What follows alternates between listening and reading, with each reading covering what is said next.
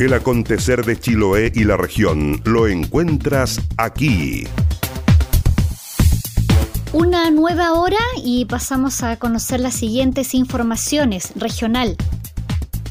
El subsecretario de Pesca y Acuicultura, Román Celaya, destacó la iniciativa de la empresa salmonera Mowi de poner sus laboratorios a disposición de la autoridad sanitaria para realizar gratuitamente mil exámenes diarios de COVID-19.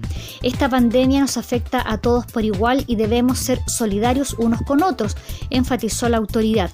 El subsecretario subrayó que la acción de MOWI contribuye a disminuir la presión sobre los demás laboratorios que hacen los exámenes, así como a proporcionar información oportuna a la autoridad sanitaria y a las personas en medio de la crisis. Con mucha preocupación, el Hospital de Puerto Montt ha observado una disminución en la donación de sangre. Desde el recinto se recordó que es un establecimiento de alta complejidad, por lo que mantiene la atención global, principalmente a los pacientes más críticos. Se mantienen intervenciones de alta complejidad, atención oncológica y de pacientes complejos en las distintas especialidades. Además, responde a la demanda de atención en estos días de emergencia. Para ello, se pueden agendar horas para donar sangre llamando a los teléfonos 65277 9230 65277 9231 y el 65277 9232.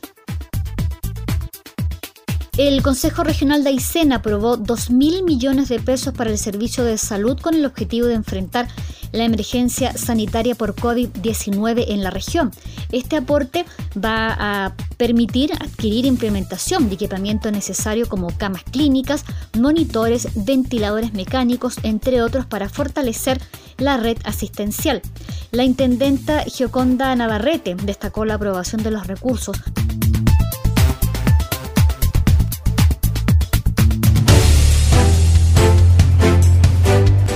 puerto de Quellón presenta una máxima de 16 grados y estará cubierto con lluvia débil.